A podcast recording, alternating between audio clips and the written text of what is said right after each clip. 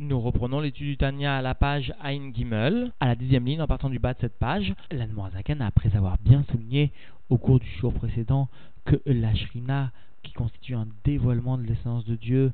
et puisqu'elle est un dévoilement de cette essence divine, aussi les créatures inférieures ne peuvent percevoir un reflet de la shrina sans qu'il y ait un vêtement qui évitera l'annulation des créatures. Alors la Zakan avait bien expliqué que ce vêtement justement de la shrina qui permet aux créatures de percevoir cette lumière de la shrina, eh bien ce vêtement constitue la volonté de Dieu, le Ratson Hashem, ou encore la Chorma, la sagesse de Dieu, qui s'habille donc dans la Torah et dans les mitzvot, car il est bien, bien enseigné que la Torah sort de la Chorma, et donc cette Chorma de Hatzilut, a expliqué à Morzaken, bien qu'elle soit plus élevée que la Malchut de Hatzilut, que la Shrina elle-même, va tout de même servir de vêtement pour véhiculer la lumière de la Shrina, parce que justement, cette Chorma de va descendre de niveau en niveau jusqu'à s'habiller dans la matière où elle formera les 113 mitzvot qui auront pour rôle finalement de servir d'habit pour permettre la descente de la lumière de la Shrina, c'est-à-dire celle qui permet de donner la vie aux créatures du monde inférieur. Alors aujourd'hui, la Zaken va préciser que lorsque la Chormaïla descend au sein de l'enchaînement des mondes afin de servir de vêtement à la Shrina, alors la Shrina elle aussi va descendre et va s'habiller au niveau de chaque monde au sein de la Chorma, telle que cette Chorma descend. Et donc, cette Chorma va constituer au niveau de chaque monde la Torah de chaque monde, c'est-à-dire le Echal Koche Kodashim de chaque monde, et va ainsi abriter, envelopper, habiller la Shrina. Et la Shrina, c'est-à-dire la Malchut de Hatzilut, ou encore appelée la parole divine ou le souffle de sa bouche, Dvar Hashem ou Arpiv, parce que cette shrina dévoile l'essence de Dieu, eh bien, cette shrina va tout d'abord, dans un premier temps, descendre intégralement dans les rabat de Bria, c'est-à-dire dans le Echal Kodashim du monde de Bria, et de ce niveau, elle sera la source des âmes du monde de Bria ou encore des anges du monde de Bria, ainsi que de la Gemara, la Gemara telle que nous l'étudions, parce que justement la Gemara est liée à ce monde de Bria, parce que la Gemara va donner les raisons des mitzvot et le monde de Bria est justement sous la domination de Bina. Ou encore, lorsque la Shrina va venir descendre plus bas jusque dans les mourines du monde de Yetzira, alors elle formera la Mishnah. Nous reprenons donc l'étude dans les mots à la page Ain Gimel, à la dixième ligne, en partant du bas de cette page. Et dans sa descente au sein de l'enchaînement des mondes, d'un monde à un monde sous-entendu inférieur, Gam Ashrina, non seulement sous-entendu la Chormaïla va descendre, mais aussi la Shrina descend avec elle, parce que Ben va venir nous expliquer que la Shrina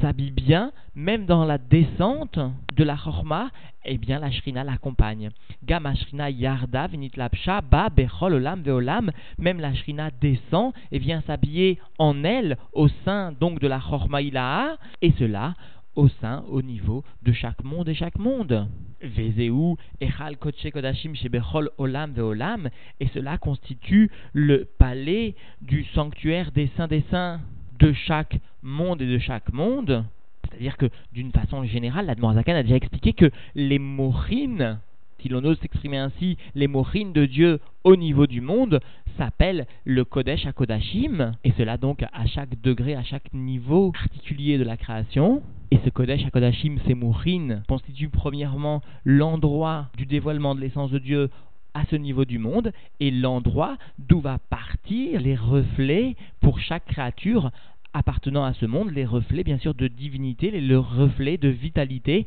pour chaque créature de ce monde. Alors ces morines, ce Kodesh Kodashim, constituent bien la Torah et les mitzvot telles qu'elles descendent vers les mondes les plus inférieurs. Et grâce donc à ce vêtement de Torah ou mitzvot, émanant initialement de la Chormaïla, la Shrina va venir se dévoiler au sein de ce monde-ci, donc au sein du Kodesh HaKodashim de ce monde particulier ou que mot Shekatouf Bezoar Etzraïm, et comme cela donc est écrit dans le Zohar et dans le Etzraïm, le livre du Rav Chaim Vital, l'élève du Harizal, Shashrina Shei que la Shrina qui elle-même, au sein des Sphirot, constitue la Malchut du monde de Hatzilut, Shei Baruchu Vechayut Shemeir qui est le niveau du dévoilement de la lumière infinie de Dieu et de la vitalité qui va venir briller pour les mondes. Velachen, inikret piv. C'est pourquoi cette malchut de Hatzilut Seshrina est appelée la parole divine et le souffle de sa bouche, si l'on ose s'exprimer ainsi, le souffle de la bouche de Dieu. Et nous comprenons bien pourquoi, puisqu'il s'agit d'un guilouille, d'un dévoilement de Or Ensof, de la lumière infinie de Dieu, de la lumière de l'essence de Dieu. Aussi, le terme de Rouarpiv, de souffle de sa bouche, ou encore de Dvar Hashem, est légitime parce que la Torah nous enseigne que le dibour est par excellence l'instrument du dévoilement. Le dévoilement, par exemple, d'une pensée, le dévoilement d'un concept, etc., etc. Et donc, puisqu'il s'agit d'un dévoilement de la divinité pour les mondes inférieurs, alors le terme de Dvar Hashem ou encore de Roar Piv, de souffle de sa bouche, est utilisé. Comprenons bien encore une fois que dans toutes les explications que l'Admorazaken nous a données jusqu'à présent, il a bien noté qu'il y avait une partie de la Shrina qui recevait le dévoilement de l'essence de Dieu, et une deuxième fonction de la Shrina, si l'on nous s'exprimer ainsi, qui va donner cette, une ahara de ce qu'elle a reçu précédemment de l'essence de Dieu au niveau des créatures inférieures. La Razidout s'exprime de la même façon dans diverses occasions, à savoir, nous notons bien que la Malchut, par exemple, de Hatzilut a deux faces, l'une tournée vers le Mahatzil, vers Zairenpin, l'autre tournée vers Bia, vers la création. Alors, cette façon de s'exprimer est différente, mais elle vient bien exprimer le même Toren. Et nous reprenons dans les mots Alder Machal, comme par exemple que Moshe Be'adam, Adibour, ou Megale Marshavato, Astuma, Veneelma, Lea comme par exemple donc à propos de l'homme, chez l'homme, la parole vient bien dévoiler sa pensée, cacher et masquer à ceux qui l'écoutent. Alors de la même façon, en haut, la malroute de Hatzilut vient dévoiler l'essence de Dieu, la lumière, le Or Ensof, qui était précédemment dans un niveau de cachet, de stuma, et qui apparaît donc dévoilé, d'où le terme de Dvar Hashem. Et la Shrina, donc la Malchut de Hatzilut, im itla bechet be'echal koche kodashim debria, va venir s'habiller dans le sanctuaire du Saint des Saints, Shei Chabad debria, c'est-à-dire qui constitue donc les mourines de Bria, Chochma Bina Et le père du Rabbi vient noter que les termes utilisés par la Noirzakan ici, i mitla bechet be'echal kodashim, utilisent un mot en trop, à savoir i mit la. I étant trop, il aurait été suffisant d'utiliser simplement mit la béchette, mais en fait, nous explique le père du rabbi, toute la kavana, l'intention de la Zaken, est bien de noter, de souligner que l'ensemble de la malchut de Hatzilut vient bien s'habiller au sein du Echal du Kodesh Kodashim de Bria, et cela pour la Shrina elle-même est un grand ridouche pour cette malchut de Hatzilut parce que de façon tout à fait différente, la malchut des autres mondes, du monde de Bria ou de Yetzira, vient s'habiller dans le Kodesh HaKodashim du monde inférieur, c'est-à-dire de Yetzira ou de Asiya, que dans une proportion infime seulement, précise même le, père du rabbi, un dixième de la malroute des mondes inférieurs va descendre dans le Echal des mondes inférieurs, alors qu'ici, l'ensemble de la Shrina, la malroute de Hatzilut, tout entière va descendre dans le Echal de Bria. Alors Admorazaken a voulu souligner cette notion fondamentale rapportée dans les écrits du Harizal, et pour cela, il vient allusionner cette notion en rajoutant le terme i à propos de la malroute de Hatzilut ou bitlapshutan, et lorsque donc ces mochines vont venir s'habiller elles-mêmes jusque de Bria, jusque dans la malchut de Bria, nivraou, aneshamot, vamlachim, chez Bria, alors vont être créés les âmes et les anges du monde de Bria. Comprenons bien qu'ici la Zaken sous-entend que, bien sûr, les mochines de Bria, unifiées, sous-entendu encore, profondément à la malchut de Hatzilut, vont descendre jusque dans la malchut de Bria, alors ainsi la malroute de Bria va pouvoir créer soit des anges, soit des âmes se rapportant spécifiquement à ce monde. Il ne s'agit plus à ce niveau-là de Elokut à proprement parler, puisque nous sommes dans le monde de Bria, il s'agit de Nivraïm, Vegam, Misham et même de là-bas, c'est-à-dire même de la Syrah de Malchut du monde de Bria, qui vient profondément masquer la présence de la Malchut de Hatilut, eh bien Vegam, Misham et même de là-bas, Nimshar, à Talmud chez les Fanenu, descend le Talmud, la Gemara qui se trouve devant nous, qui se trouve établi devant nous, c'est-à-dire non pas une sorte de Talmud, de Gemara spirituel à un niveau qui ne nous est pas encore donné d'appréhender, mais notre Gemara que nous apprenons tous les jours descend bien directement de cette malroute de Bria. Ainsi explique le rabbi le terme de chez les fans et nous pour nous dire que concrètement, un juif qui étudie l'Agmara va être nimchar de lui directement de la malroute de Bria. Et bien sûr, l'appartenance au monde de Bria du Talmud, de l'Agmara, est logique puisque l'Agmara vient bien donner les ta'amim, les raisons de chaque mitzvah et mitzvah, et les raisons appartiennent bien à la sphira de Bina, qui est la sphira dominatrice du monde de Bria. Ukmo, Shnitbaer Leel, Beshamatikunim, mais comme cela donc est expliqué plus haut au nom du Tikonezoar, chez Beolam, Abria, Meirot, Umashpiot, Sham, Chochmato, Binato, Vedato, Shel Einsov, Baruchu, Beprinat, Tzimtsumatsum, là-bas dans le monde de Bria, viennent briller et viennent influencer la chorma, la sagesse, la bina et le da'at de Ensov, de l'essence de Dieu, et cela dans un niveau de contraction très puissante. Et cette contraction est nécessaire, Bigdesh Yochlu Aneshamot Malachim Shem Gvul Vetachlit Lekabel Ashpaha Miprinat Chorma Bina Da'at Elu, afin que les âmes et les anges qui sont dans un niveau de limitation et de finalité, afin que donc ces âmes et ces anges puissent recevoir l'influence émanant de ce niveau de Morin Chorma précisément, c'est-à-dire sans sous-entendu s'annuler complètement dans leur Metsiout. Et la reine Imshar Misham à Talmud, c'est pourquoi émane de là-bas, de ce monde de Bria, la Gemara, chez Ugamken, Bechinat, Chorma, Binadat, qui est donc aussi le niveau de sagesse de Mochin, Chorma, Binadaat, chez Talmud, Utame, Alachot, Al-Burian, parce que l'étude de la Gemara vient bien apporter la raison des Alachot de façon clairement explicite, Ve'atamim, et les raisons justement, M, Bechinat, Chorma, Bina, sont bien du niveau de Mourin, de Chorma, Bina et. Ve'alachot, Atzman, et les lois elles-mêmes, sous-entendu, toutes celles qui sont énoncées au sein de la Mishnah, En Mimidotav Shelen sont, font partie des Midot, c'est-à-dire elle découle des sentiments de l'essence de Dieu, si l'on ose s'exprimer ainsi. Chez En, Din, Rachamim, Roulé, qui sont la bonté, la sévérité, le jugement, ou encore, sous-entendu, la miséricorde, l'harmonie, etc. Roulé. Chez Mehen, d'où vont de ces midot, c'est-à-dire de ces sentiments, vont découler Nimchar, Aether, la permission, Vaïsour, l'interdiction, Veakacher, Veapasoul c'est-à-dire ce qui est cachère ou encore ce qui est pas soul, ce qui est impropre, soit la consommation, soit etc.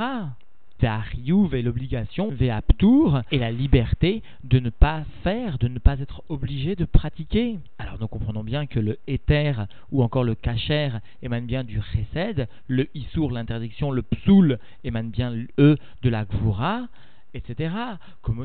donc Betikunim, comme cela est rapporté dans les Tikkunézéar, à savoir le fait que les Midot sont bien à l'origine des Halachot.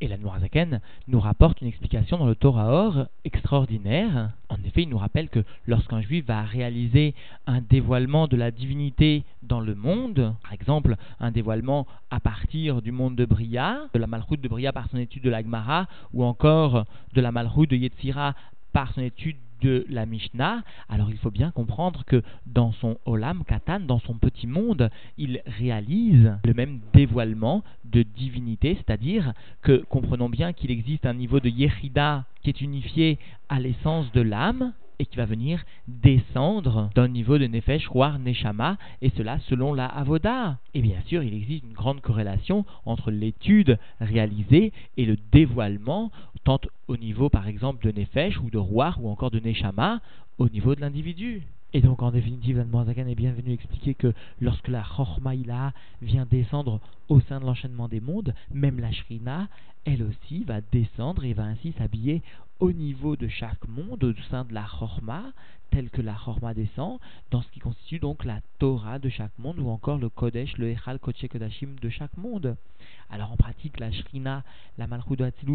ou encore appelé le Dvar Hashem, le roi Piv, c'est-à-dire la parole divine ou le souffle de sa bouche, parce que cette Shrina dévoile l'essence de Dieu. Alors lorsque cette Shrina va venir descendre sous-entendu entièrement dans les Chabad de Bria, dans, les, dans le Echal Kochekodashim du monde inférieur, donc du monde de Bria, alors de ce niveau, la Shrina va constituer donc la source des âmes et des anges de Bria, ainsi que de la Gemara, telle que nous l'étudions, parce que la Gemara est bien liée au monde de Bria, la Gemara donne les raisons des mitzvot, et le monde de Bria est justement sous la domination de Bina. Ou encore lorsque cette Shrina descendra plus bas jusqu'au sein du Echal Kochekodashim c'est-à-dire des mourines de Yetzira, alors la mm, Shrina sera alors la source, entre autres, de la Mishnah, parce que la Mishnah appartient bien au monde de Yetzira, monde marqué par les midotes de bonté, de sévérité, etc., qui déterminent elles-mêmes les halachot, c'est-à-dire ce qui est permis, ce qui est interdit, etc. Et enfin, pour conclure, rappelons ce mot du rappel précédent qui nous explique que chaque juif a l'obligation d'apprendre la Torah, et cela pour trois raisons. D'abord pour connaître au moins les halachot. Deuxièmement, afin d'accomplir la finalité de ce monde, c'est-à-dire de descendre la lumière divine dans les niveaux les plus inférieurs. Et enfin, troisièmement, afin de donner une nourriture, une force concrète à l'âme divine du juif, parce que l'étude de la Torah constitue un mazon, c'est-à-dire une nourriture pour l'individu spirituellement. Et le rabbi précédent précise que cette étude de la Torah lorsqu'elle est réalisée le soir, après que l'individu, que l'homme se soit fatigué à son travail, alors cette Torah ne va pas être seulement une source de vitalité pour l'individu, mais même une source de rachamim, une source de miséricorde sur lui et les enfants de sa maison. D'ailleurs, le rabbi précédent précise qu'il ne suffit pas qu'il y ait une kviutzman, il ne suffit pas que l'individu étudie régulièrement, mais il faut que cette étude soit avec une sorte de kviut nefesh, c'est-à-dire non seulement une kviut dans le zman, non seulement une fixation au sein du temps, dans le temps, mais aussi qu'elle soit fixée dans l'âme, c'est-à-dire profondément ancrée, profondément apprise, afin de toucher la profondeur de l'âme du juif. Et alors se réalisera vraiment pour le juif et ainsi que l'ensemble des membres de sa famille toutes les bénédictions émanant du Esachaim, de l'arbre de la vie à commencer par le fait que peut-être, peut-être parce qu'un juif aura fait un effort supplémentaire dans l'étude de la Torah et qu'il aura cru que cet effort est porteur, alors peut-être cette simple émouna suffira et cet effort suffiront à amener concrètement le Mashiach immédiatement.